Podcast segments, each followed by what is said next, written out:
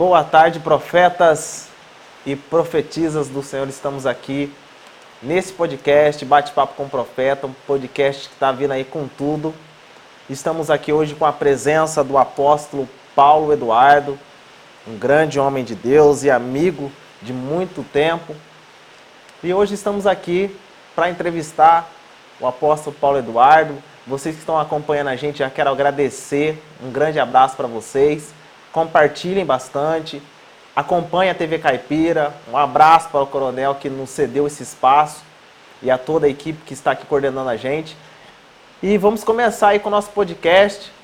É, é um podcast de perguntas, então se você tem uma pergunta, coloca lá no Facebook, a gente já encaminha para o apóstolo, ele já vai estar respondendo. Qualquer pergunta que você... Ah, eu tenho interesse nessa pergunta, quero saber dessa pergunta, manda para a gente a gente vamos estar apresentando aqui para o apóstolo, ele vai estar respondendo na medida do possível.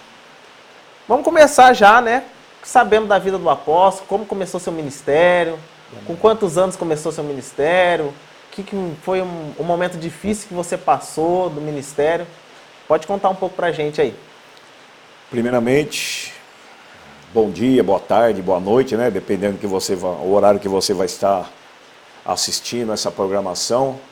Eu sou o apóstolo Paulo Eduardo, sou representante da convenção, Convenção de Líderes e Pastores, a Convenção CONEAD, e eu estou muito contente de estar aqui hoje falando sobre a minha pessoa e falando também principalmente sobre as coisas de Deus, né? É, nós começamos é, no ministério em 1998, aonde nós somos, descemos as águas, aceitamos Jesus. E em 1998 nós começamos com no evangelho dessa forma. E passado algum tempo, nós passamos a ser evangelistas e continuamos na, nessa trajetória, né? Mas eu vou dizer agora só daqui para frente. Se caso o irmão quiser perguntar é, sobre a vida pessoal antes também do Evangelho, eu também posso te dizer. Mas em, em 98 nós viemos para cá, por Evangelho de Cristo, e começamos a fazer a obra aqui e ali, mas em 2007 eu recebi um chamado de Deus, morava aqui na cidade, e Deus falou para mim: vai para São Paulo.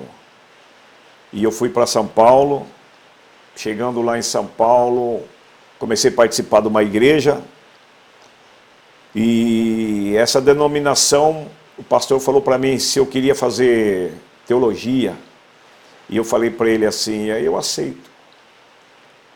E quando a gente começou a fazer teologia, a gente começou a aprender mais.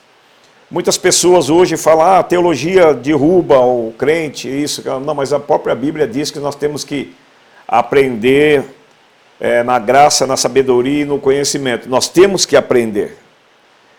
Aí vai de cada um levar o que aprendeu de cada forma de que quer, né? Mas a, a Bíblia é, é o respaldo de tudo.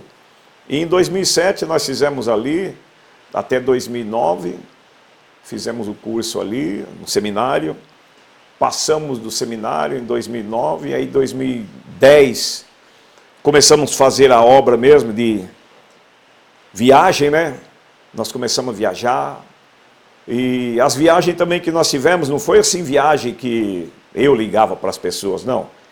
Porque cada um tem um, um chamado da sua vida, cada um tem um chamado. Uns são pastores para pastorear a igreja, outros são evangelistas, ou são missionários.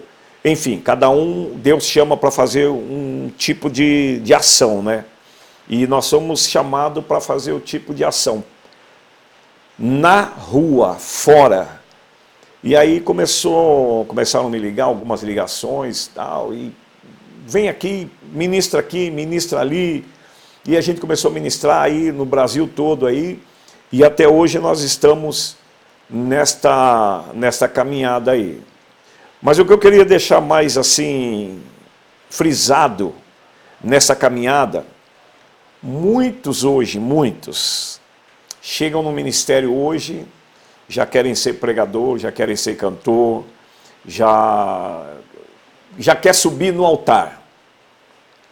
E o importante na minha vida, o que mais me deixou firme na obra do Senhor foi que quando eu me firmei em 2007, quando eu comecei a fazer teologia, eu tinha uma sede violenta de fazer a obra na rua. Eu já tinha essa sede de evangelizar e fazer a missão na rua. E simplesmente o pastor, eu falei, eu comentei isso aí para o pastor, e o pastor falou assim para mim, mas você ainda está começando. Você sabe o que, é fazer obra na rua? Falei, não. Então ele falou, você não sabe nem o que é fazer a obra na rua. Você tem que se cingir, você tem que ser, ficar revestido com a armadura de Deus. E eu não sabia nada disso. Aí foi quando que a gente começou a fazer um trabalho mais forte. Ele falou para mim assim: "Você como você quer ser evangelista?" Eu falei: "Eu quero ser evangelista." E ele falou assim: "A partir de hoje você é evangelista." Eu fiquei tão contente com isso. Por quê? Porque eu falei: "Pronto, agora eu vou fazer aquilo que o meu coração está desejando. Vou evangelizar na rua." E passado dois dias, quando chegou num domingo, ele me chamou no canto e falou assim para mim: a partir de hoje você é evangelista. E chamou a pastora, a esposa dele. Falou: olha, a partir de hoje ele é evangelista da casa do Senhor. Daquela forma, ele falou para ela. Eu fiquei muito contente. Aí o que acontece? Ela foi até um canto e me trouxe um balde, uma vassoura, um rodo, sabão em pó um pano de chão e deu na minha mão falou assim: Esse é o seu trabalho para fazer evangelismo. E eu falei assim para ela: Não, não, não, eu não quero ser faxineiro, eu quero ser evangelista. Ela falou: Mas aqui nesse ministério, aqui na igreja, aqui se começa assim. Aqui não começa cantando, louvando, evangelizando, não, aqui se começa assim, lavando o banheiro. E eu falei para ela assim, porque nós temos que ser obediente ao nosso pastor. E eu falei para o pastor, Amém. Eis-me aqui. E eu comecei a lavar banheiro. Todos de dia, antes de começar o culto, eu dava um trato no banheiro. E aí o zelador da igreja saiu. O pastor me chamou. E nessa época eu estava desempregado. O pastor me chamou e falou assim: Olha, você a partir de hoje vai ser o zelador da igreja. Eu falei, mas o que, que eu tenho que fazer? Ele falou, você se quebrar uma telha, você conserta, tudo você conserta aqui, pinta, faz de tudo, mas continua lavando o banheiro. Essa é a sua posição aqui dentro. Tá vendo aquele grupo de louvor que está louvando maravilhoso ali, o irmão ali pregando? Ainda não é para você. O seu negócio aqui é o banheiro. Cortando você um pouquinho, mano. E se fosse nos dias de hoje, você acha que se o seu irmão chegasse, falasse que ele queria louvar, que ele queria pregar, e um pastor falasse para ele começar lavando o banheiro, o que, que, que, você acha que, que ia acontecer hoje? Hoje seria totalmente diferente. Hoje está totalmente diferente. Primeiro, por quê? Porque hoje o que está acontecendo, as coisas que estão acontecendo no ministério, muitas das vezes não é culpa do crente, não é culpa daquele que está chegando agora na igreja a culpa é do próprio líder. Hoje, a gente vê por aí, muitos líderes abrem a igreja, e quando começa a chegar alguns discípulos, ele já delega. Você vai ser evangelista, você vai ser presbítero, você vai ser obreiro. O próprio líder não dá um curso de teologia, não faz um curso bíblico para a pessoa saber a posição que ele está, então, está sendo difícil hoje. Por isso que muitos hoje chegam, já querem ser cantor, pregador. Por quê? Porque o próprio líder não está direcionando ele na posição que ele tem que tomar. Isso é verdade. Entendeu? Então hoje está assim. Então, muitas das vezes, porque hoje em dia, a pessoa ela louva lá no mundo. Ela, ela canta. Ela tem uma vida diferente lá fora. Quando ela vem para Jesus, a Bíblia diz que nós temos que se limpar, no geral. Quando a pessoa vem para Jesus, ela vem com aqueles cacuete lá de fora. com aquelas coisas que ela fazia lá fora. Jesus diz que vinde a mim os fracos, caídos e oprimidos, e eu vos aliviarei. Então é assim, quando a gente vem para Jesus, é porque nós queremos esquecer aquelas coisas. Eu, por exemplo, eu bebia, eu cheirava, eu fumava, eu fazia um monte de coisa errado. Então, quando eu vim para Jesus, a história é diferente. Quando a gente vem para Jesus, tem que mudar, tem que ter mudança. É, não que, não que a gente não é porque a gente saiu do mundo, veio para Jesus, que a gente vai ser perfeito, né? É. Com certeza, algumas coisas a gente faz, Tem. que a gente fazia lá atrás, Uhum. não na questão, é tipo assim, as pessoas hoje em dia julgam a gente pelo que a gente era, não pelo que a gente é hoje. Isso. Ah, ele fazia isso lá atrás, ele faz hoje. É Ah, isso. ele era daquele jeito, ele era hoje. É, Então é, hoje em dia é meio difícil até essa questão do que é, de, de a gente a gente mesmo mata o quem a gente era lá atrás. Só que o, o povo lá fora tenta misturar isso. Tenta misturar e acaba isso. acusando a gente de coisas que a gente era lá atrás. É aí que entra aquela parábola de Jesus, quando quiseram atacar pedra naquela mulher pecadora. Todos eles vieram com pedra para cima dela. Ela era uma mulher pecadora, ela era uma prostituta. Mas Jesus fala assim para eles: atira a primeira pedra aquele que não tiver pecado. Só que o interessante que eu estou dizendo agora é assim: ele fala para a mulher, cadê os seus acusadores? Ela olha, não vê ninguém. E ele fala para ela assim: vai e não peques mais. Então, é o que eu estou dizendo.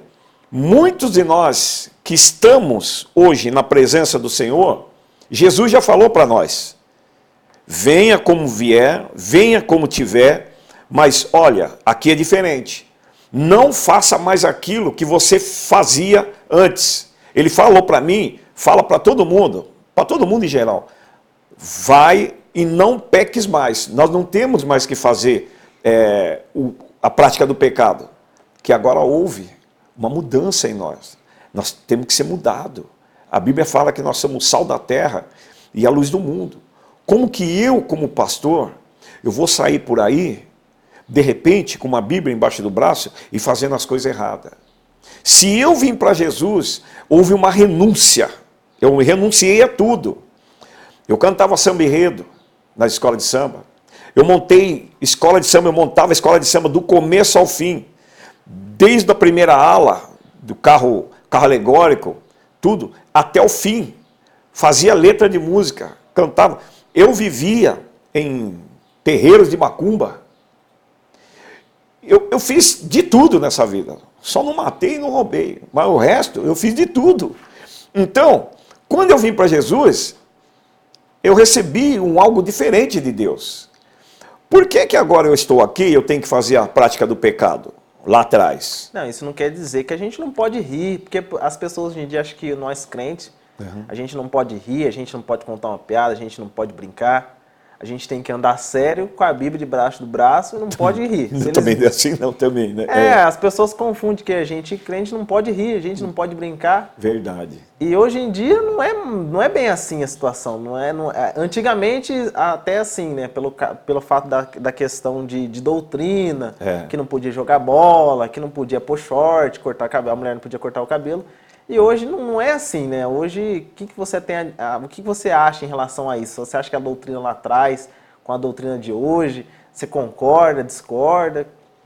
Muita coisa mudou. Muita coisa mudou. Eu quero dizer assim, eu, de vez em quando, se aparecer, eu vou jogar uma bolinha. Eu acho que não tem nada a ver. É, o que, que a gente não pode fazer é os, os dez mandamentos que está ali, ó.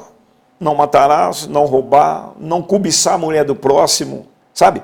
É isso que está no, dos dez mandamentos que nós temos que seguir. Agora, eu ali na casa do irmão, por exemplo, tem uns que abominam o dominó. E na casa do irmão, nós estamos tudo aqui, é tudo irmão. Nós estamos jogando um dominózinho para passar um lazer, passar um, alguns minutos, jogar uma sinuquinha entre irmãos. Não tem nada a ver. Na minha concepção, não tem nada a ver. Por quê? Muita coisa mudou. Muita coisa mudou. Tem pessoas que falam assim: ah, mas agora ele é crente, ele tem que ser assim. Não, nós não podemos ser um crente assim, ó. Pelo contrário, nós temos que tirar a tapa e viver a palavra. Só que nós não podemos fazer mais a prática do pecado. Porque a prática do pecado, ela não condiz com a Bíblia, não condiz. É, em relação a, a, isso, eu achei bem interessante, porque é, aqui esse programa é um programa que foi feito para as pessoas é, põe, colocarem a sua, sua opinião, o que elas pensam sobre o tal assunto. Então, não quer dizer que isso seja algo generalizado, né? Certo. Então, cada um pode colocar a sua opinião. Ah, o apóstolo ele acha normal a gente jogar uma sinuca, jogar, é, é, jogar um futebol, mas tem gente que acha que isso é errado. Então que cada um tem a sua opinião. Eu, eu para mim, no meu ponto de vista, eu acredito que aquilo que nos acusa, é. aquilo para é errado. Vamos supor, tô, tô jogando futebol, ah, eu não, ah, isso não, eu, eu arrumo muita briga. Entendi. Porque eu jogava futebol, então eu qualquer coisinha queria arrumar briga. Então eu vi que isso para é. mim é algo que não vai condizer com o meu, meu lado evangélico. Entendi. Então eu não quis mais jogar. Entendi. Mas não pela questão que eu achava que era errado jogar futebol, mas sim pelos atos, né? Eu gostaria de deixar uma, é, frisar uma coisa bem importante. Essa semana nós estávamos em, no presídio lá de Araraquara e eu conversei com um detento lá, ele saiu faz um mês. Olha só. Quando se fala em evangelho, fala assim, crente, as pessoas generalizam muito. Tem que virar santo. Não, não é isso. Por isso que eu falo, não, não, não temos que virar santo. Santo foi só um, Jesus, e não tem mais ninguém. Nós somos pecadores, todos nós somos pecadores. Todos os pastores são pecadores, todos os irmãos de igreja, todo mundo é católico, é crente, é todo mundo, é tudo pecador, não existe santo. E eu estava conversando com ele, e eu perguntei um algo para ele, e ele falou para mim, olha, eu fiquei três anos lá, mas nunca mais eu volto para lá. Mas o que eu quero dizer, para que todo mundo venha saber qual é a minha mentalidade, é assim: eu tenho amizade com preso, eu tenho amizade com pessoas homossexual, travesti, eu tenho amizade com vários segmentos eu vou na Cracolândia, eu converso com o pessoal lá, eu ainda vou na, é, no carnaval evangelizar lá, eu vou na parada gay evangelizar lá, porque assim, nós temos que parar, a maioria dos crentes não se mistura com certas pessoas, porque a pessoa é isso, a pessoa é aquilo. Agora eu pergunto, quem é ela para fazer essa distinção? A Bíblia fala que Jesus não faz acepção de pessoa. Então, eu estou nesse meio desse povo aí. Eu vou lá e eu converso. Por quê? Porque nós somos todos iguais. Não existe nem diferente. Ah, porque ele é homossexual, porque ele foi preso, porque isso, porque aquilo. Está sempre um acusando o outro. Para que acusar o outro? É sim. A pessoa, quando ela olha no espelho, ela olha ela no espelho, ela fala assim: ai, como eu sou linda, maravilhosa. Todo mundo é assim. Ela não vê defeito. Quem está na rua vê o defeito dela. Sim. Às vezes, vamos supor, a pessoa não tem um dente, às vezes a pessoa tem o olho torto, tem uma orelha faltando um pedaço. Mas quando ela olha no espelho, eu sou linda, eu sou lindo. O outro que está ali do lado fala, ai que pessoa feia, já põe defeito.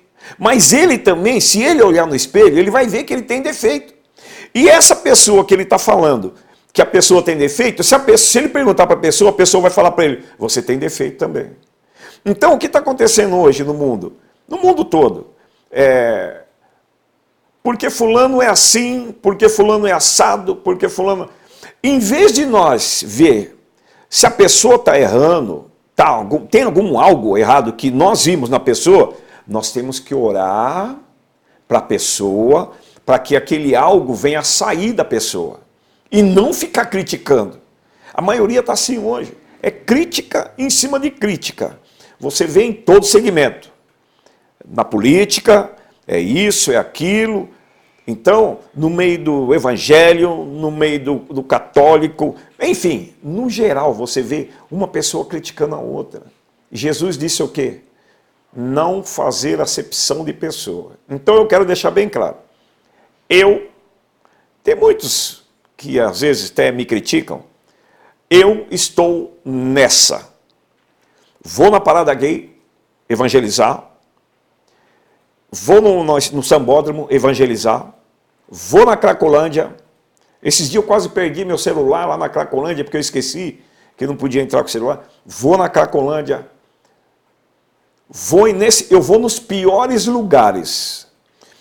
Aí algumas pessoas me questionam, mas apóstolo, o senhor não pode ir nesse lugar aí, porque o senhor está entrando na terra dos escarnecedores e isso e aquilo. A resposta que eu dou é simples. Jesus entrou no cabaré. Ele entrou no cabaré. Cabaré, todo mundo sabe o que é na época. E agora não é mais cabaré que mudou o nome, né?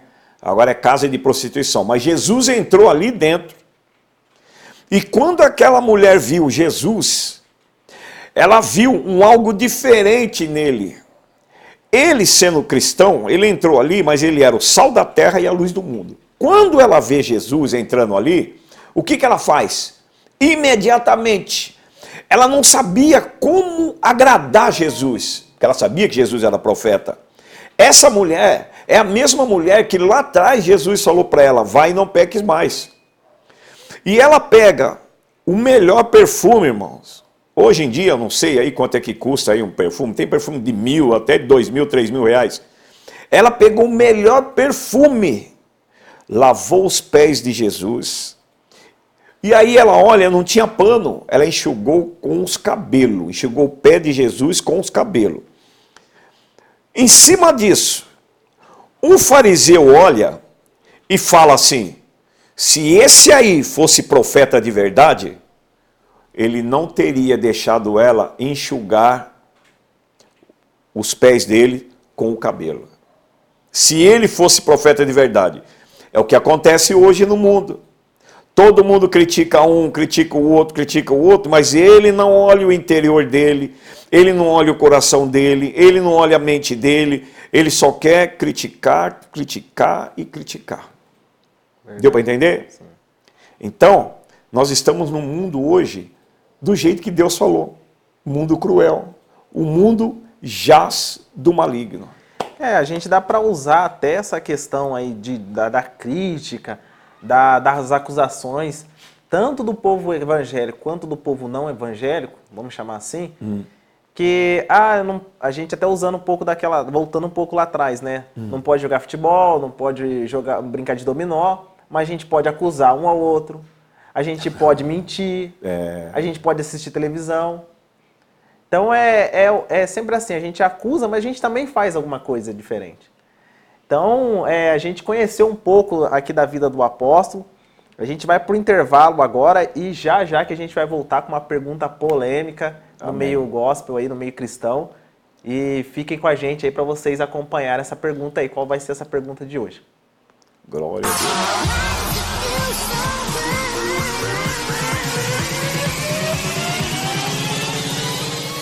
Olá, sou o Coronel Costa. Estou aqui como brasileiro, como cidadão e como patriota para levar uma mensagem a você. Você que pensa que a pandemia acabou está muito enganado. Depois das ondas que vieram, essa tem sido muito pior. Não quero gerar pânico de forma alguma muito pelo contrário. Apenas para alertar sobre os cuidados, já que tem muitas coisas acontecendo ao mesmo tempo.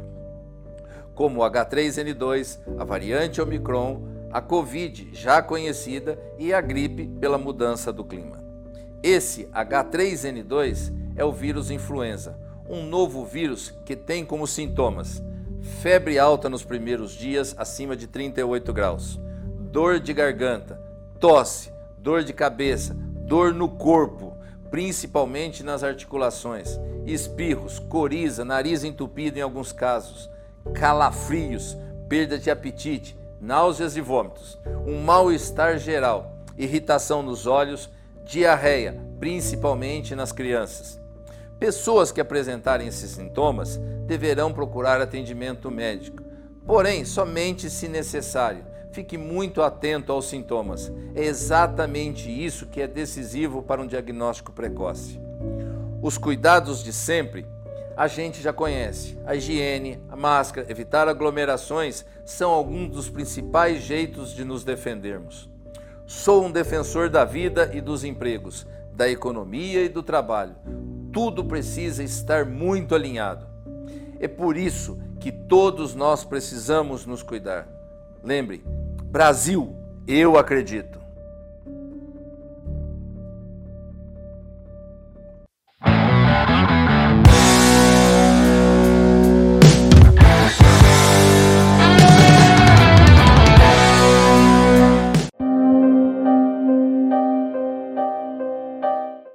Sou o Coronel Costa. Estamos diante de uma empresa símbolo do capitalismo brasileiro. Empresa essa com mais de 35 anos, com mais de 22 mil funcionários e uma renda superior a 10 bilhões. Isso demonstra que tanto nós quanto as empresas devemos acreditar no nosso país, na nossa nação. Uma nação pungente, onde os pessimistas sempre diziam que não ia prosseguir, ia ter um declínio e, não entanto, ela está produzindo.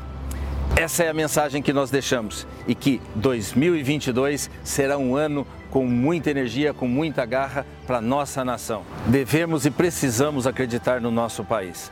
Uma nação que possui mão de obra qualificada, turismo maravilhoso. Precisamos acreditar. Por isso, as empresas e nós brasileiros temos e devemos acreditar na nossa nação, no nosso país. Me siga nas redes sociais, Coronel Costa, e também no nosso site coronelcosta.com.br.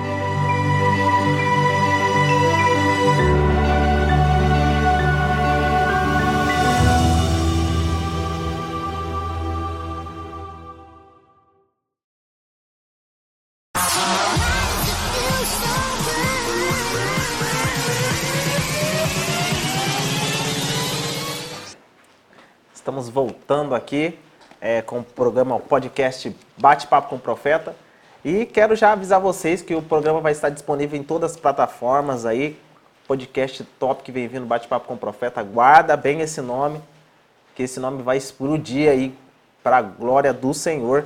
Quero mandar um abraço também para Jefim Pinturas, é o nosso amigo, nosso parceiro, que está juntamente conosco. Quero também já mandar também aquele abraço para o Estúdio Ed da Mariano, cabeleireira top. Quem precisar, só procurar a gente lá na nossa página da Viva Eventos. Estamos com a página no Facebook, no Instagram. Entra lá, Viva Eventos. E deixa lá sua curtida, seu comentário, que a gente vai estar tá lá respondendo todo mundo que mandar mensagem pra gente lá. Ah, eu quero saber como é que funciona o GFM Pinturas, é do Estúdio Edna Mariano, que é o Estúdio Elegância agora, né? Então passa lá, deixa seu comentário, curte, comenta que a gente vai estar tá respondendo todo mundo lá. Agora a gente vamos entrar aí no quadro, que esse quadro chama quadro Pergunta para ele, que é um quadro onde a gente escolhe uma pergunta aí dos, tele, dos telespectadores que estão com a gente e temos aqui uma pergunta do nosso amigo Coronel Costa, que ele deixou a seguinte pergunta assim, ó. O que a tecnologia muda na forma de proselitismos? Que é o que muda na forma de é, como se fosse uma catequese, como se fosse um ensino. Sim. Então, o que, que você acha que a tecnologia está ajudando? Eu tenho um ponto de vista, você deve ter um ponto de vista. Dentro da igreja, assim, hoje em dia, no, no meio de um culto, a tecnologia, você acha que ajuda? Com certeza ela ajuda sim, mas ela também atrapalha bastante. Aí, o que, que você acha? Qual que é o seu ponto de vista num ponto positivo, no que ela ajuda, e num ponto negativo, negativo. no que ela atrapalha? A tecnologia, hoje em dia, ela está muito avançada, ela ajuda muito, principalmente para pregadores. Eu gosto mais de levar a Bíblia, mas a maioria dos pregadores hoje estão pregando com notebook, celular, né? E isso aí ajuda muito. Mas por outro lado, eu sou meio antigão, eu acho que é Bíblia. É, eu acho que é Bíblia mas ela ajuda muito, principalmente, veja bem como a tecnologia ajuda. É, você como apresentador, hoje você tem uma arma na mão que é a TV. E isso aqui pode estar, está, né, no mundo todo. todo mundo ouvindo e assistindo. Isso é uma tecnologia muito boa. Outrora não tinha. Então, hoje em dia a pessoa pode ficar em casa, por exemplo, se ela está no leito do hospital ou se ela tem algum problema, está em casa, por exemplo, agora com essa situação do Covid, a pessoa não, não pode sair de casa, mas ela pode ouvir uma palavra, ela pode assistir uma pregação através da tecnologia, né, que é a internet. E por outro lado, eu já fico meio triste com a tecnologia, mas não com a tecnologia em si. Eu fico triste com certas posições que certos líderes estão tomando, mas eu vou dar minha opinião que eu não aceito. A Pode. verdade é essa. Por exemplo, você chega num culto hoje para louvar, quando a igreja tem um data show para louvar, ela põe no data show a música toda, a letra da música, e se eu chego na igreja, eu não sei a música, ótimo, eu vou acompanhar. Sim. Eu vou acompanhar pelo data show. Agora, o que eu, particularmente, fico muito triste é quando alguns líderes colocam a palavra no data show para a pessoa acompanhar. Por quê? Porque é fácil. A pessoa não leva a Bíblia na igreja. E se ela não leva a Bíblia na igreja, ela também não estudou em casa. Ela não leu nada. Isso aí eu estou falando porque eu já fiz uma pesquisa e é isso que está acontecendo ultimamente. Então o pastor fala: vamos ler agora é, tal versículo, no versículo tal, tal, tal, tal, tal, já aparece lá. A pessoa olha lá e vai por ali. Eu já sou diferente. Quando o pastor fala um algo, vamos ler a Bíblia no versículo tal, eu esqueço a parede. Por quê? Eu tenho que ficar assim, vamos supor, o pastor fala lá, é, vamos ler lá em Mateus 24, Mateus 13 e tal. Eu estou com a Bíblia na mão, eu sou obrigado a manusear a Bíblia, sabendo aonde está, eu sou obrigado a fazer isso. Com certeza. Isso até então ajuda até na questão da, da, de você descobrir mais da Bíblia, de você saber da Bíblia. Saber mais disso. Mas tem, isso aí é a realidade. A gente vê mesmo que hoje em dia é difícil as pessoas levarem Bíblia para a igreja. Quase ninguém está levando mais Bíblia. E quem leva, leva aquela biblinha pequena assim, ó. Porque tá fácil. Você chega lá e pronto. Eu, eu quando eu vou numa certa igreja, o pastor falou, eu vou procurar aqui, ó. Aí eu vejo todo mundo ali, ó, sabe? Ligado na parede, ligado na palavra ali na parede. Eu gosto de manusear a Bíblia, naquilo que o pastor falou, e gosto também de tirar as conclusões daquela palavra que o pastor falou. Porque se porventura, eu quando eu vou ministrar em algum lugar, quando eu, eu sempre levo a Bíblia, o que acontece? Eu falo para os irmãos, é, versículo tal, capítulo tal, procurem na Bíblia, marquem na Bíblia e tudo que eu for falar, depois em casa você faz um resumo. Marca com uma canetinha e faz um resumo. Porque daí você vai ver se realmente o profeta é profeta ou não. Abrindo um parênteses aqui, até esse, essa questão é muito interessante, porque às vezes a pessoa, o, a, o pregador que está lá em cima, ele está pregando uma coisa e às vezes não é nem aquilo que condiz a Bíblia. E tem muita gente Isso. que, por causa até da, da tecnologia, né? Uhum. Não falando que é uma coisa ruim, mas também é uma coisa, uma coisa boa, assim, uhum. que as pessoas não pegam a Bíblia mais para ler. E aí, às vezes, a pessoa está pregando lá, está falando uma coisa que não tem nada a ver com o texto, ou pulou de alguma coisa do texto, Isso. já não tem mais um base o que ele está pregando, uhum. e as pessoas saem do mesmo jeito que elas entraram na igreja, sem saber o que ele pregou, e às vezes não sabe nem qual foi o texto que ele leu. Isso acontece muito. Isso acontece muito. Eu já fiz vários testes com os irmãos. É, acabamos de ministrar, chegamos lá fora. Eu perguntei para uns 10 irmãos, saindo da igreja. Eu falei para o pastor, pastor, dá um tempinho que eu vou ficar ali na porta ali fora. Ele falou, não, mas dá uma para os irmãos aqui. Eu falei, não, eu vou ficar ali na porta ali fora ali e eu vou fazer uma, umas perguntas. E eu perguntei para perguntei para vários irmãos, mas 10 irmãos não lembrava do texto que foi pregado na Bíblia. Aí que está. A tecnologia ajuda? Ajuda. Mas ela também desajuda também. Com certeza. Porque a pessoa fica preguiçosa, na verdade. Aí ela lê lá e esqueceu. Se ela estava com a Bíblia, ela manuseou, ela falou: Nossa, eu vou guardar esse versículo. Esse versículo foi forte, ela guardou. Na casa dela vai tirar as conclusões. Entendeu? Então, que eu vejo na tecnologia hoje? Ótima.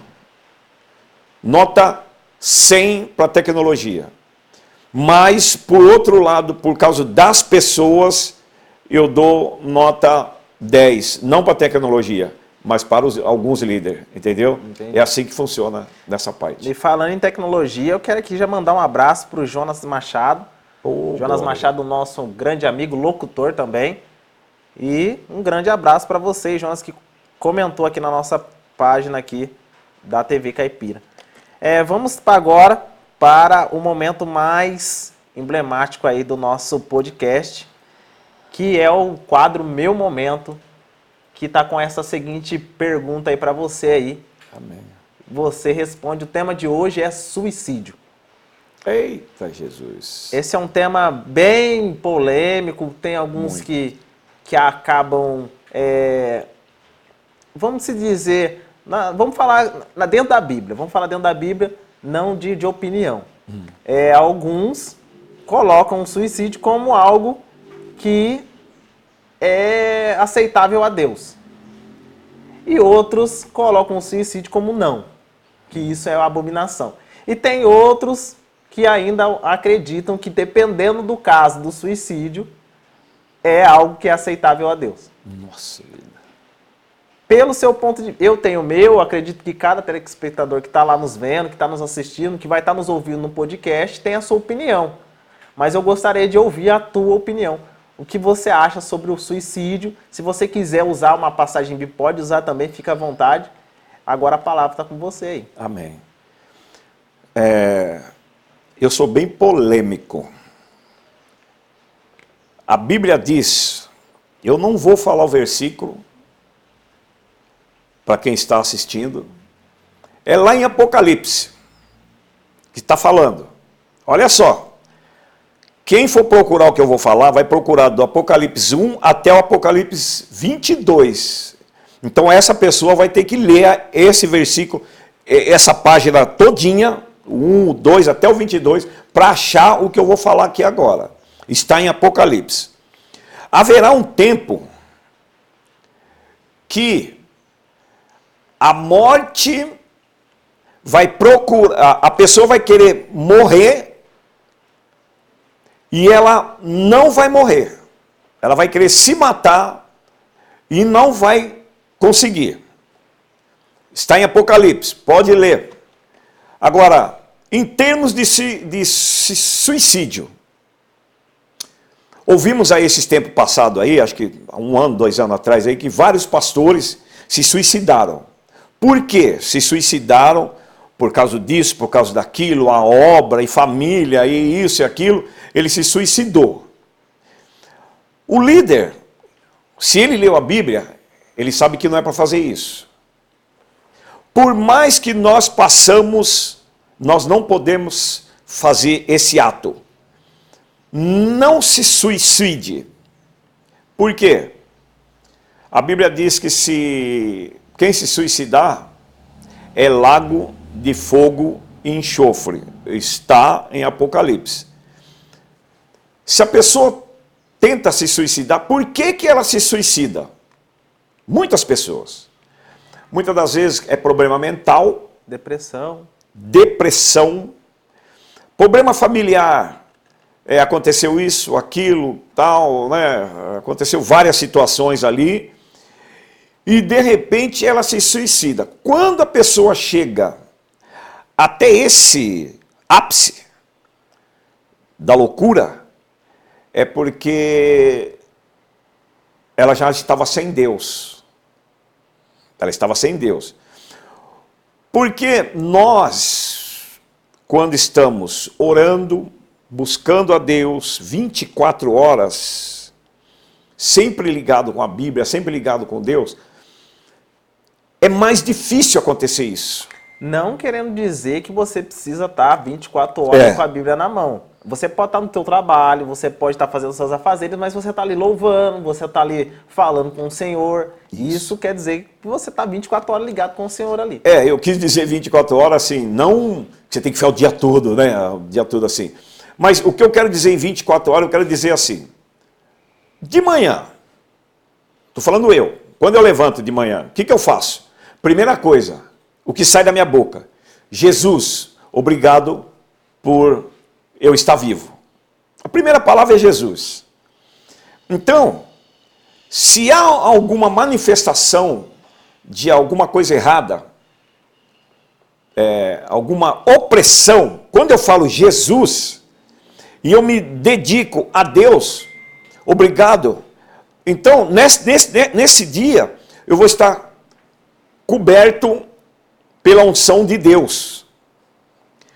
Se eu já levanto falando palavrão, xingando fulano, brigando com o vizinho, eu já vou estar apto a receber tudo de ruim da minha vida. Por quê? Tudo que a gente planta, a gente colhe. Se eu me dou para o vizinho, me dou para a família, eu vou receber coisa boa. Se eu não me dou para ninguém, eu vou receber coisa ruim. E quanto mais eu vou recebendo coisa ruim, mais há a probabilidade de o suicídio. Porque a pessoa ela vai se enfraquecendo. Ela vai se enfraquecendo, se enfraquecendo, se enfraquecendo espiritualmente. Ela vai se enfraquecendo espiritualmente. Muitas das vezes a gente pode ver. A pessoa ia na igreja constantemente, aí ela começou a ir uma vez ou outra, aí ela parou. Parou. Quando a pessoa para, ela fica fraca espiritualmente. E ela precisa ter é, um líder, precisa ter uma busca mais espiritualmente para que o nosso corpo, que é templo do Espírito Santo, venha a ser mais forte, ele venha a ser revestido. E aí ocorre o quê? A pessoa vai ficando fraca, fraca, os problemas vêm, vem um problema, vem o outro, e ela vai acarretando um problema, é dívida, às vezes é a esposa, é o marido, é o filho que está na droga, é isso, é aquilo, aquela coisa toda, vai carretando nela, ela não aguenta. E aí é na onde ela chega ao ápice da, da loucura e ela pratica o suicídio. É, eu, eu posso dizer que eu sou uma, um exemplo vivo desse, desse assunto suicídio, não que eu tenha tentado cometer, Uhum. mas já passou pela minha cabeça, já passei por um momento, um momento bem difícil da minha vida e eu já não tinha Deus. Não quero dizer que ah, a pessoa que tem suicídio ela não tem Deus. Não é isso. É questão que você já não consegue orar mais, você não consegue mais cantar um louvor ao Senhor. Enfraquece. Você enfraquece espiritualmente. Aí é isso que o diabo começa a colocar na sua cabeça as coisas. Ah, se mata, tira sua vida. E eu, e eu sempre tive muito temor de Deus. Então eu pensei, eu sempre pensava assim, eu não vou fazer isso porque eu sei para onde é o meu lugar depois que eu fizer. Então por isso que eu não, não, não cheguei a cometer. Porque eu sabia, mas tem pessoas que não conhecem a palavra. Conhece. Tem pessoas que não têm esse conhecimento, então elas acabam fazendo esse ato e acaba fazendo com que toda a família sofra por isso, né? Entendi. Teve uma época, há muitos anos atrás, eu tocava numa banda e essa banda, a gente tocava segunda, terça, quarta, quinta, sexta, sábado de manhã, sábado de tarde, sábado à noite, domingo de manhã, domingo de tarde, nós éramos top, né? Como o pessoal falava aí, direto. E, de repente, eu saí da banda, acabou. Sabe o que, que eu comecei a fazer? Eu entrei na bebida. Bebida, bebida, bebida, por quê? Comecei a enfraque... eu, eu comecei a me enfraquecer. Porque eu fui na igreja e eu saí da igreja nessa época. Aí eu comecei a me enfraquecer, enfraquecer, enfraquecer. Eu cheguei a dormir é, em banco de praça. É, acho que já a maior parte das pessoas já viu essas pessoas que ficam dormindo na praça com aquelas galotinho, né? Eles falam, né? Sim. Aquelas garrafinhas de Aqueles cachaça, gorote, né? né? Gorotinho, né? Esse negócio. Eu já fui um deles. Por quê? eu estava na igreja, saí, o Espírito Santo, não que ele saiu de mim, mas se eu tivesse firmeza, ficasse firme, amém. Mas não, deu uma caída. E aí o, o principal, as pessoas que passavam ali, que me viam ali, eram as mesmas pessoas que outrora, quando eu estava no palco fazendo show, eram as mesmas, que mandava bilhetinho, que mandava beijinho, que mandava tchauzinho, meu amor, e isso e aquilo, sabe? Aí eu comecei a perceber o que que estava que estava acontecendo comigo. Nessa época, eu, eu, eu falei assim, ah, eu tenho que acabar comigo. Por quê? Eu ficava com vergonha. Outrora eu estava lá em cima, agora eu estou aqui. E as mesmas pessoas passavam perto de mim, eu ficava imaginando assim: o que será que eles estão falando de mim? O que será que estão falando de mim? Ah, eu não posso ficar nesse mundo aqui não. Ah, eu vou, vou tomar um negócio aí, vou morrer, que é mais fácil. Cheguei um dia aí lá no viaduto Santa Efigênia, em São Paulo, e olhei para baixo, mas eu não tive, eu não tive coragem de pular. Então, nessa época que eu estou dizendo, eu já passei por isso. Desejo de suicídio. Por quê? Eu estava fraco, caído, humilhado ali naquele lugar ali. Mas isso foi na minha cabeça. A fraqueza foi tomando conta de mim, tomando conta de mim, tomando conta de mim. E eu queria me levantar, eu não conseguia. Eu falei, não, eu tenho que começar a fazer show de novo, e isso, aquilo. Foi onde Jesus me chamou, né? Na época. Então, mas eu já passei por isso. Eu já, já tive vontade de suicídio. E muito forte. Não é qualquer coisinha, não. Eu saí daqui para ir lá em São Paulo para pular do viaduto. Eu não podia pular de, um, de qualquer ponte aqui? Ah, que coisa! É complicado. Então eu já passei por esse momento de suicídio. Porque eu estava sem Deus. Porque Deus é assim, como você mesmo falou. Não, Deus está com todo mundo. Com certeza. Só que acontece o seguinte: tem uma hora que o pai fala para o filho: Filho, não faz isso, não faz isso, não faz isso. E o filho continua fazendo, continua fazendo, continua fazendo. Eu, como pai, você, como pai, mães por aí, quando a gente fala muito para o filho, não faça isso, e o filho faz, chega uma hora que a gente cansa. Ah, você quer fazer? Já te falei. Você quer fazer? Então faz. Não vou te. Vou, não, não, não tem mais nada. Uma época que o meu filho estava na droga, vendendo droga, falei para ele: não faz isso. Não, porque não sei o que, você não manda em mim e tal. Não faz. E eu falei para ele: ó, o dia que a polícia te pegar vai acontecer isso, isso, isso, isso, isso. Ele falou: não, vou continuar, que eu estou ganhando muito e tal. Falei: para com isso. Do jeito que eu falei, aconteceu depois de uns meses. Me ligaram que ele era de menor, me ligaram da delegacia, o delegado falou: vem buscar seu filho aqui. Eu falei, mas ele vai sair? É, é só o senhor vir aqui assinar e ele sai.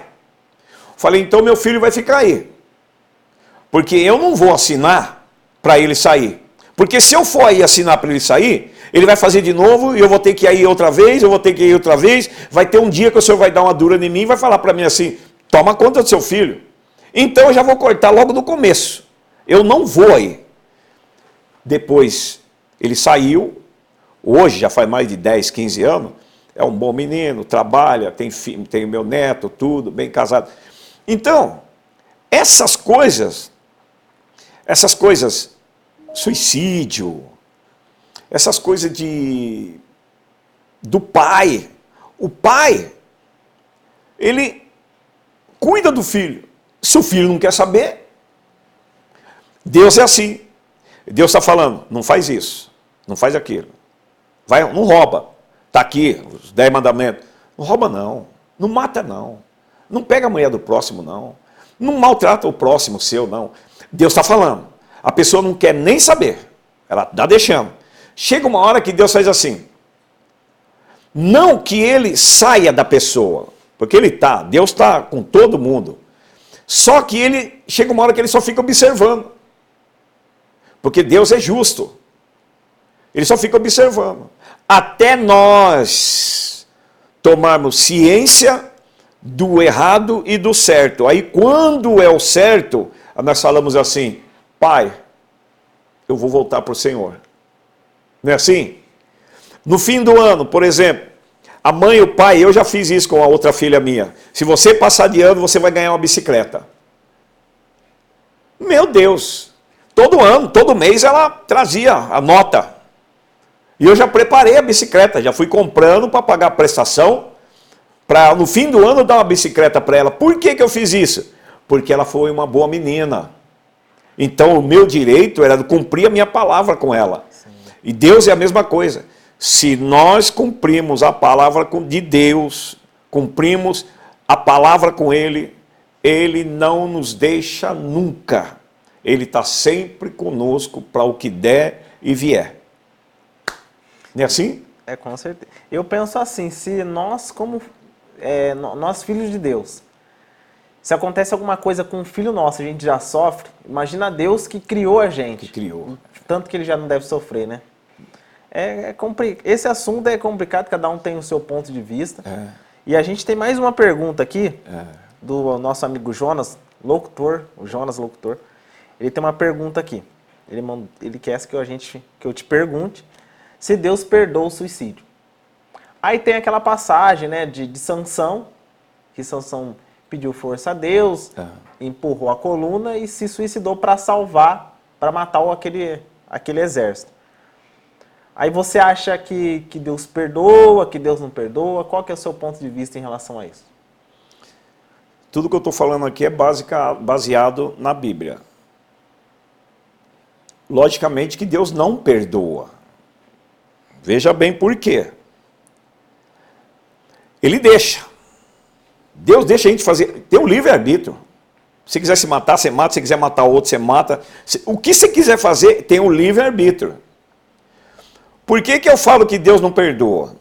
Apocalipse 20 está falando, no versículo 4, que no final vai haver o juízo final. Lá vai abrir o livro que é o meu livro, seu livro, o livro de cada um, e vai abrir os livros. Naqueles livros que vai estar tudo, tudo ali, do que nós fizemos e do que nós não fizemos. Quando se fala em juízo final, não está falando aqueles que foram para o arrebatamento. Porque quem for no arrebatamento não vai ficar em Apocalipse, na revelação. Então, se a pessoa se matou ou matou alguém, Deus vai cobrar dela lá, em Apocalipse 20. Por quê? Só vai na, na, na, no arrebatamento, só vai no arrebatamento aqueles que são puro, que é difícil hoje em dia, e aqueles que não fizeram aqueles que Deus achou de melhor para levar. Aí Deus achou melhor levar eu. Vou fazer aqui um, um parênteses aqui. Tem muitas pessoas por aí que estão tá falando assim. Ah, quando Jesus vier nos buscar, nós vamos morar no céu. Olha só. Jesus vai vir buscar quem? Um pouquinho mais para frente, no comecinho ali de Apocalipse, está falando que Jesus vai descer com 144 mil. Eu estaria no meio de 144 mil? Eu, estou falando eu, porventura estaria sendo arrebatado? Tem muitas pessoas que estão tá falando, eu vou ser arrebatado, isso, tal, quando eu vou morar no céu. Irmãos, ninguém sabe. Tem uns aí que perguntam: quem aqui vai ser arrebatado e vai morar no céu? Eu não levanto a mão. Não é por causa que. É, não, irmão, tem que ter convicção que vai ser arrebatado. Eu tenho muito defeito. Só sabe isso Deus que vai saber. Se eu vou ou não. Eu posso estar pregando, eu posso estar indo no monte, eu posso estar jejuando, eu posso estar fazendo tudo de bom. Alguma coisa de errado eu tenho, que abomina a Deus. Eu tenho isso.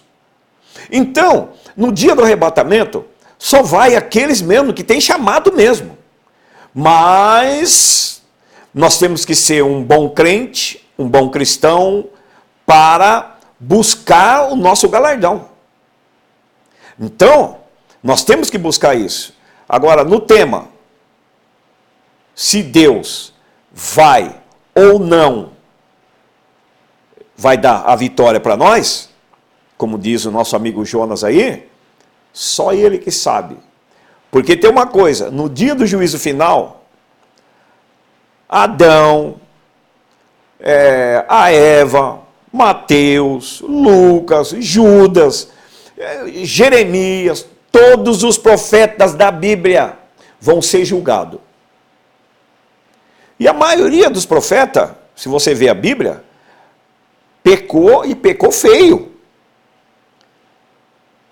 Todos eles pecaram. Moisés, um grande homem da Bíblia, matou Medianita. Por isso que não entrou na terra prometida. Olha só, eu estou na resposta do irmão. Não entrou na terra prometida. Por quê? Ele não podia ter entrado na terra prometida? Deus só falou: olha a terra como é linda. Mas não entrou. Por quê? Ele fez um algo lá que ele vai ser julgado lá em Apocalipse 20. Outra coisa, Davi matou o gigante, tal. E depois, você viu o que Davi fez? Davi teve várias mulheres. Jacó, Jacó casou com várias mulheres, teve filho de várias mulheres. Entendeu? Então, tem uma. Por isso que ele deixou Apocalipse 20. Porque todo mundo vai ser julgado. Jacó, Jeremias, Isaac, todo mundo vai ser julgado. E esse dia do julgamento, se eu pratiquei suicídio ou se eu matei alguém, eu vou ser julgado também. Agora, se Deus achou graça em mim e me levou para o arrebatamento, aí é diferente. Aí é muito diferente. Mas aí isso aí, respondendo a resposta do a pergunta do irmão, é só Deus que sabe. Só Deus que sabe. Porque de repente a pessoa matou, mas Deus viu graça nele. Então eu vou te levar, vem comigo no arrebatamento. É só Deus que sabe.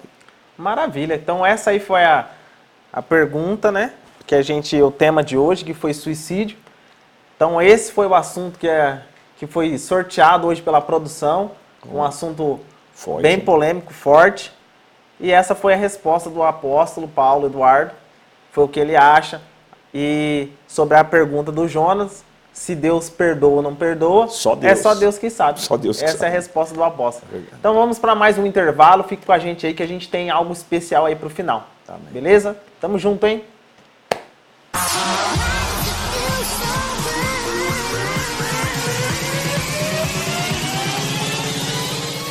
Olá, sou o Coronel Costa. Estou aqui como brasileiro, como cidadão e como patriota, para levar uma mensagem a você. Você que pensa que a pandemia acabou está muito enganado. Depois das ondas que vieram, essa tem sido muito pior. Não quero gerar pânico de forma alguma, muito pelo contrário. Apenas para alertar sobre os cuidados, já que tem muitas coisas acontecendo ao mesmo tempo como o H3N2, a variante Omicron, a Covid já conhecida e a gripe pela mudança do clima. Esse H3N2 é o vírus influenza, um novo vírus que tem como sintomas febre alta nos primeiros dias acima de 38 graus, dor de garganta, tosse, dor de cabeça, dor no corpo, principalmente nas articulações, espirros, coriza, nariz entupido em alguns casos calafrios, perda de apetite, náuseas e vômitos, um mal-estar geral, irritação nos olhos, diarreia, principalmente nas crianças. Pessoas que apresentarem esses sintomas deverão procurar atendimento médico, porém, somente se necessário. Fique muito atento aos sintomas. É exatamente isso que é decisivo para um diagnóstico precoce. Os cuidados de sempre a gente já conhece. A higiene, a máscara, evitar aglomerações são alguns dos principais jeitos de nos defendermos. Sou um defensor da vida e dos empregos, da economia e do trabalho. Tudo precisa estar muito alinhado. É por isso que todos nós precisamos nos cuidar. Lembre, Brasil, eu acredito.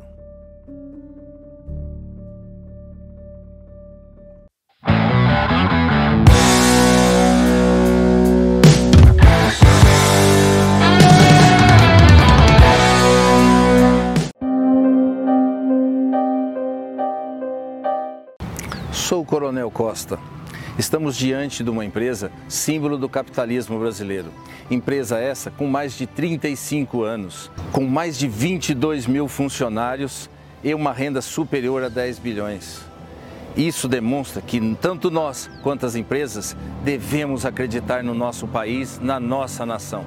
Uma nação pungente, onde os pessimistas sempre diziam que não ia prosseguir, ia ter um declínio e, não entanto, ela está produzindo. Essa é a mensagem que nós deixamos e que 2022 será um ano com muita energia, com muita garra para nossa nação. Devemos e precisamos acreditar no nosso país. Uma nação que possui mão de obra qualificada, turismo maravilhoso. Precisamos acreditar.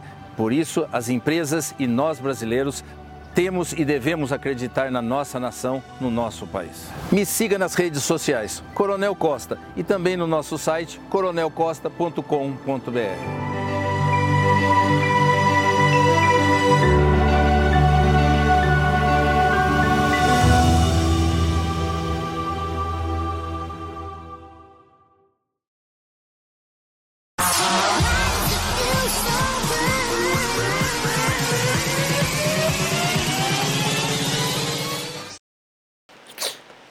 Estamos de volta com Bate-Papo com o Profeta.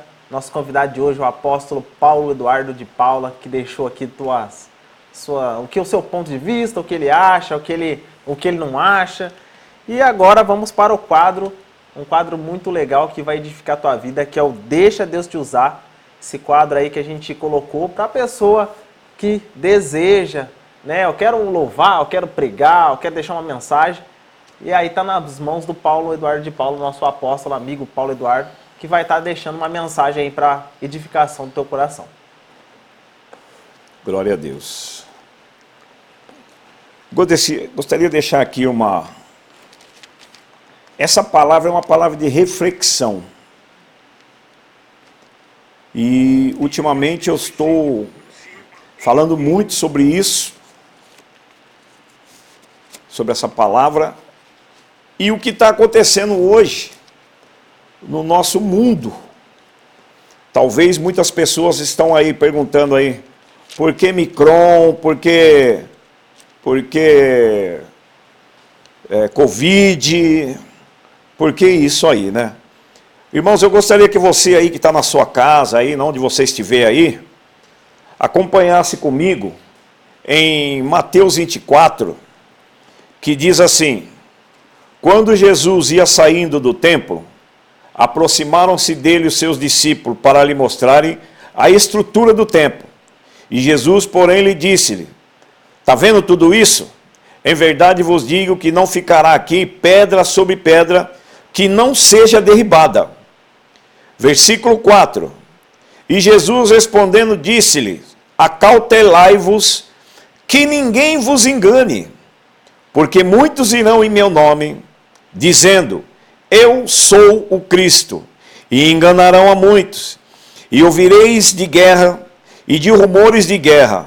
Olhai, não vos assusteis, porque é mister que tudo isso aconteça. Mas ainda não é o fim, porquanto se levantará nação contra nação, reino contra reino, e haverá fome e peste e terremotos em vários lugares.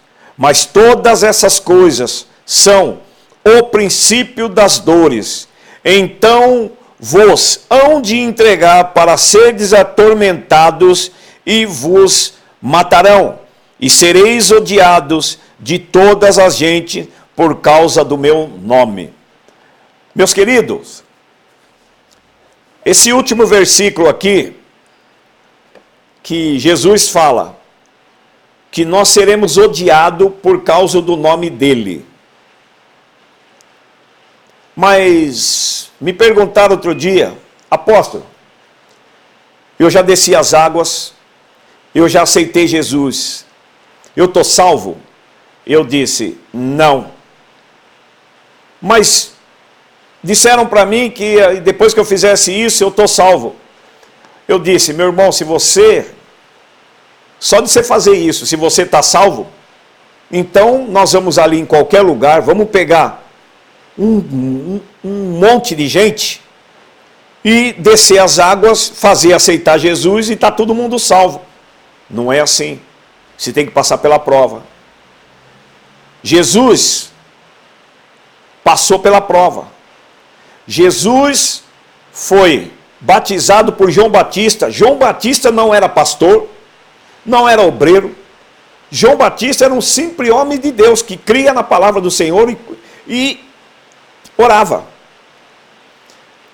E ele foi quem batizou Jesus. E Jesus foi levado pelo Espírito lá no monte. Ele não foi levado pelo inimigo. Ele foi levado pelo Espírito para ser tentado pelo inimigo. Então perguntei para o rapaz: Você é melhor que Jesus? Você viu que Jesus, depois que se batizou, ele ficou 40 dias, 40 noites lá em cima do monte e foi tentado pelo inimigo. Você hoje se batizou, aceitou Jesus, você está melhor que Jesus? Não. Você vai ter que passar pelo mesmo processo que Jesus passou. Quando eu digo aqui, irmãos, é, no versículo 7, que levantará nação contra nação e reino contra reino, e haverá fome e peste, terremotos em vários lugares. Mas todas essas coisas são os princípios das dores. Eu digo para você, tudo isso que nós estamos passando agora, porventura, você está vendo rumores de guerra? Você está vendo nação contra nação? Você está vendo é, peste, fome? Se você está vendo isso, é o princípio das dores. No versículo 4, diz que acautelai-vos, que ninguém vos engane. Ninguém. Ninguém vos engane. Por quê? Porque ainda é o princípio das dores. Tem muita gente enganando um, enganando o outro aí.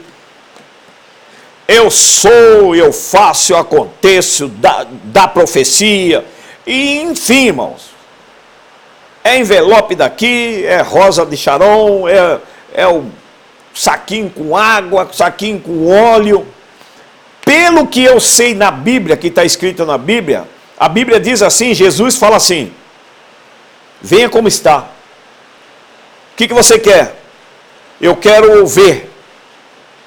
Volta a enxergar. Você, eu quero andar. Pega a tua cama e anda. Jesus fazia as coisas na hora, no ato, em nome do Pai. Muitos estão enganando-nos a muitos. Não sou eu que estou falando, irmãos. Eu estou falando que está aqui na Bíblia. Está falando aqui, ó. No versículo 4. Acautelai-vos, que ninguém vos engane. Ou seja, fique esperto, abra seus olhos, vê onde você está indo, vê se é aquilo que você está pensando que é. E respondeu porque muitos irão em meu nome dizendo: Eu sou Cristo, e enganarão a muitos. E quando vós ouvires rumores de guerra, nação contra nação, reino contra reino, não vos assusteis. Vou fazer um parênteses aqui. Quando Jesus fala aqui, por tudo isso que está acontecendo, não vos assusteis, ele está dizendo, na época vindoura, virá coronavírus, gripe ebola, Emicron e outras coisas. Mas ele está falando aqui para mim e para você, irmãos. Não vos assusteis. Não é para a gente se assustar. Sabe por quê? Porque realmente tudo isso tem que acontecer, está escrito aqui. E todo mundo está falando. Quando que isso vai acabar? Isso aqui. Irmãos, só Deus que sabe quando que isso vai acabar. Na época de Moisés, quando o povo orava, é o que eu e você precisa fazer. Quando o povo orava, Deus já tinha ouvido a oração do povo. E ele fala para Moisés: Moisés, vai lá e tira meu povo. Moisés falou: Eu, Senhor. Ele falou: É você. porque eu já ouvi a oração do meu povo. E aí o que ocorre naquela época? Moisés foi e falou para Faraó: vai acontecer isso. Se você não, não libertar o povo, vai acontecer isso. Se você não libertar o povo, veio as pragas do Egito. Mas Faraó não deu ouvido nas palavras de Moisés, um homem usado por Deus. As palavras de Moisés vinham diretamente do céu.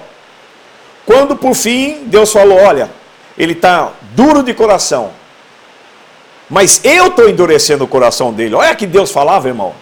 Eu estou endurecendo o coração dele.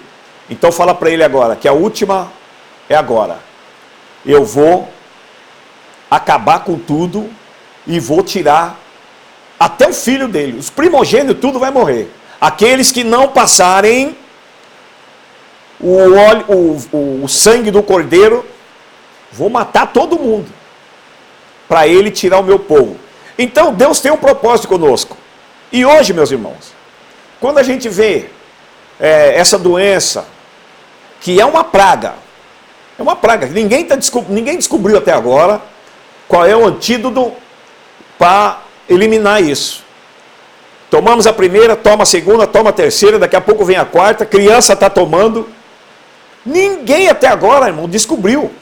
Quando é um negócio sobrenatural, e é uma doença que ninguém vê. Quando é um negócio sobrenatural, sabe o que acontece? É de Deus. Veio de Deus. Mas apóstolo, será que Deus é ruim assim? Não, ele está fazendo a mesma coisa que ele fez lá no Egito. Ele está fazendo isso para nós acordar. A Bíblia diz que se nós orar, buscar o seu. Oh, meu Deus do céu, Deus é lindo, irmãos. Ele está falando para nós, eu e você, buscar mais. Fique em casa. Por que, que Deus está falando isso? Fique em casa. Não é governo, não é presidente, não é nada, é o próprio Deus falando assim: fique em casa, porque em casa você tem mais tempo para ler a Bíblia. Fique em casa, porque em casa você vai ter mais tempo para orar. Mas apóstolo, é dessa, dessa forma? É dessa forma. Quando Deus usou o povo, usou Moisés, porque ele tinha ouvido a oração do povo, ele tirou o povo do Egito. Tudo isso só vai acabar, meus irmãos, a partir do momento que nós crê na palavra do Senhor, a partir do momento que eu e você ficar firme, de joelho no chão, orando uns pelos outros, porque enquanto nós estivermos fazendo fofoca do irmão, fofoca do vizinho, fofoca do outro ali, e não vai acabar esse negócio. Será que nós já não percebemos que isso é um algo sobrenatural? E a vacina que estão fazendo, ela pode ter, pode ser um algo matéria que entra dentro de nós, mas não não está adiantando nada. Tem gente que está usando máscara, mas está aí está morrendo. Tem Covid está pegando. Então, a resposta que eu vejo de tudo isso que está acontecendo é Deus, que está escrito isso aqui. Nação contra nação, reino contra reino, pai contra filho, filho contra irmã, é um matando o outro, na própria família. Deus diz: o amor de muitos se esfriará, e está frio. Hoje eu estava comentando com uma pessoa que ultimamente a família não é dificilmente estão se reunindo, dificilmente estão indo de domingo um na casa do outro, almoçar na casa do outro, dificilmente você vê família se reunindo. Mas Deus já falou, o amor de muitos se esfriará. Está se esfriando. O que, que nós devemos fazer? Na minha concepção, orar buscar mais. Vamos fazer, é, chamar o irmão dali, o irmão daqui. Vamos fazer aquelas correntes de oração. Vamos orar pela família do outro. Vamos orar pelos nossos irmãos, pelo nosso pai, pela nossa mãe, pelo nosso avô, pelo nosso sobrinho, neto, filho. Vamos orar, irmãos. Porque a Bíblia ainda diz mais: que haverá um tempo de escassez. Fome. Está aqui. Você hoje vai lá para a África, você vê a fome que está lá. Você vê por aí na televisão é, pessoas saqueando caminhão de carnes estragada para comer. Você vê hoje essas, essa chuva derrubando casas, derrubando árvore, árvore que estavam ali com um raiz grande, derrubando, prédio caindo, irmãos. Aonde já se viu a poeira se levantar e derrubar prédio, aonde já se viu a água ficar de pé e derrubar tsunami. Está aqui na Bíblia, irmãos. Está dizendo tudo aqui, ó. Quando chegar esse tempo, não vos assusteis. Tem muita gente que está assustado. Eu, particularmente, você que está ouvindo essa palavra, está dizendo para você: não vos assustei, porque tudo isso tem que acontecer. Mas eu vou resumir aqui o que diz, para nós resumir. Surgirão muitos falsos profetas e enganarão a muitos, e por se multiplicar a iniquidade, o amor de muitos se esfriará. Mas, ele diz aqui, vírgula, aquele que perseverar até o fim será salvo. Sabe por que eu estou pregando isso para você? Porque no versículo, 40, no versículo 14 de Mateus 24 está dizendo assim: E este evangelho do reino será pregado em todo o mundo, em testemunho a todas as gerações. Então virá o fim. Sabe por quê? Quando nós pregarmos isso, o mundo inteiro vai estar sabendo, como nós estamos aqui agora nessa emissora, está sendo espalhada essa palavra para o mundo. E é isso que Jesus quer. E esse evangelho do reino, esse evangelho que nós estamos pregando aqui, será pregado em todo o mundo através dessa, dessa emissora. E testemunho a todas as gerações. Então virá o fim. Amém? Deus abençoe a todos. Ô oh, glória! É, foi uma palavra muito forte que resume muito o que está acontecendo hoje em dia, né? Essa questão de, do coronavírus. É, o apóstolo disse, eu até concordo com ele em relação a isso, que é uma doença que ninguém achou uma cura, ninguém, é, ninguém sabe do, como é que faz para não contrair essa doença, o que, que faz para combater. Tem muitas e muitas vidas que foram ceifadas né, por causa desse vírus. E o que nos resta é só orar. Só orar, pedir perdão a Deus, porque é algo que, que realmente está no nosso meio. E a gente vai ter que conviver com isso até descobrir uma forma de, de terminar com esse vírus aí, né? É. Eu acredito que a única forma de, de, terminar com esse vírus é a gente pedindo perdão a Deus por todos os nossos erros, o povo, o mundo inteiro, para Deus ter misericórdia da gente. Eu acho e que orar. é a única forma. E não pode pedir misericórdia. Porque se a gente pede misericórdia, nós estamos indo contra a palavra do Senhor, porque Deus falou que vai, é o fim, é o fim. Então não adianta pedir misericórdia, misericórdia, Senhor. Não. Tem que ser cumprida a palavra. Amém? Amém. É, agora a gente vamos deixar aí os nossos agradecimentos. Quero agradecer a todos aí que acompanharam o nosso podcast de hoje. Quero agradecer ao apóstolo Paulo Amém. Eduardo por ter aceitado esse convite. Quero aqui também justificar, né, a Eliette que estaria com a gente também hoje não pôde estar pelo fato dela estar tá um pouco doente.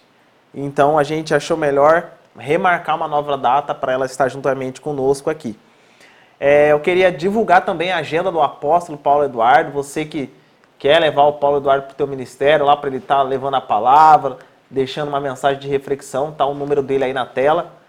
É 98122 1325. Mais uma vez eu vou repetir aí. 199 8122 1325 é o telefone do apóstolo Paulo Eduardo. Você que quer que ele vá lá na tua igreja, ministrar uma palavra, vai lá, pega o número dele aí com a gente aí e vai ser bênção de Deus. Também já quero também é, agradecer aos nossos colaboradores, pessoas que estão aí ajudando a gente através desse projeto que é o podcast, que é o Estúdio Elegância, né? Estúdio Elegância. Você que quer aí dar uma mudada no seu visual, Vai lá, confira aí. Tá o número na tela, 19998232568. É o número do estúdio Elegância, se você quiser dar uma mudada no visual. E também deixar o número aí do nosso parceiro, nosso amigo e grande irmão, Jefinho Pinturas, que é um cara excelente. Você que quer dar uma mudada no, no visual também da sua casa e aproveita essa oportunidade. 19998807530 é o número dos nossos colaboradores. Muito obrigado a cada um que acompanhou a gente aí hoje. Quero também deixar nossas redes sociais para nos acompanhar, ver todos os projetos. Eu, graças a Deus, pela misericórdia do Senhor, estou como presidente da Associação Comunitária Viva. Temos aí a Viva Eventos, que também é o grupo Aviva, um grupo forte aí. Você que quer acompanhar a gente no Instagram, no Facebook, é lá, só entrar lá, Viva Eventos. Tem também o Facebook, o Instagram da Associação Comunitária Viva. Vê lá nossos trabalhos, vocês que querem nos ajudar, querem estar no meio do projeto, só entrar lá e você acompanha todas as nossas atividades. E também o meu perfil, Roger Martins. Pode entrar lá no, no Facebook, no Instagram. Tem também o Facebook do apóstolo Paulo Eduardo, Instagram, Paulo Eduardo. Entra lá no Instagram, no Facebook. E você vai estar acompanhando aí nosso trabalho, nossas atividades. Eu quero agradecer a todos que nos acompanharam, todos aqueles que assistiram o nosso, nosso podcast de hoje. Roberto Cipriano, um grande abraço, grande amigo Roberto Cipriano, que está lá arrebentando de compartilhar a nossa live. Oh, oh, Graças a Deus. Muito obrigado por você ter acompanhado e assistido. O pastor Mauro, também, que é o, um grande amigo meu. Pastor Mauro foi pastor meu lá na ICPI, um grande homem de Deus. Oh, glória. Um abraço, um abraço para o meu pastor Everton, meus pastores da igreja IPM, é, a todos os membros da igreja, minha esposa que sempre me acompanha sempre está lá acompanhando, minha família, meu pai, minha mãe, meus irmãos, todos vocês, agradeço de coração. E vamos para o próximo, né? Até o próximo podcast. Sábado que vem estamos aí de novo, no mesmo horário, às 16h30. Estamos lá acompanhando aí. Vai estar acontecendo o nosso podcast. Não vou falar para vocês quem é o nosso convidado. Vai nas nossas redes sociais, lá vocês vão ver quem é o nosso é próximo assim convidado. Tamo junto, muito obrigado. Apóstolo Paulo Eduardo, manda um abraço aí para todo mundo aí, pra, manda um abraço para a esposa, pastora Vera. Oh, glória a Deus. Eu só quero agradecer por essa oportunidade, né? Mando um abraço, um beijo da minha mulher, minha esposa.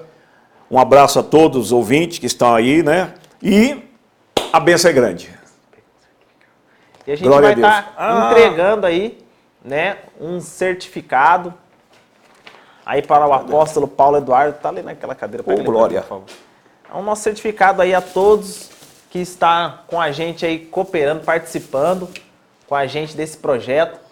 É, eu quero estar aqui entregando nas mãos do apóstolo Paulo Eduardo um certificado de honra ao ministério, a tudo Glória que ele tem feito aí pelo ministério de Deus. E por Amém. estar participando também do nosso podcast. Glória a Deus. Deus Amém. abençoe. Amém.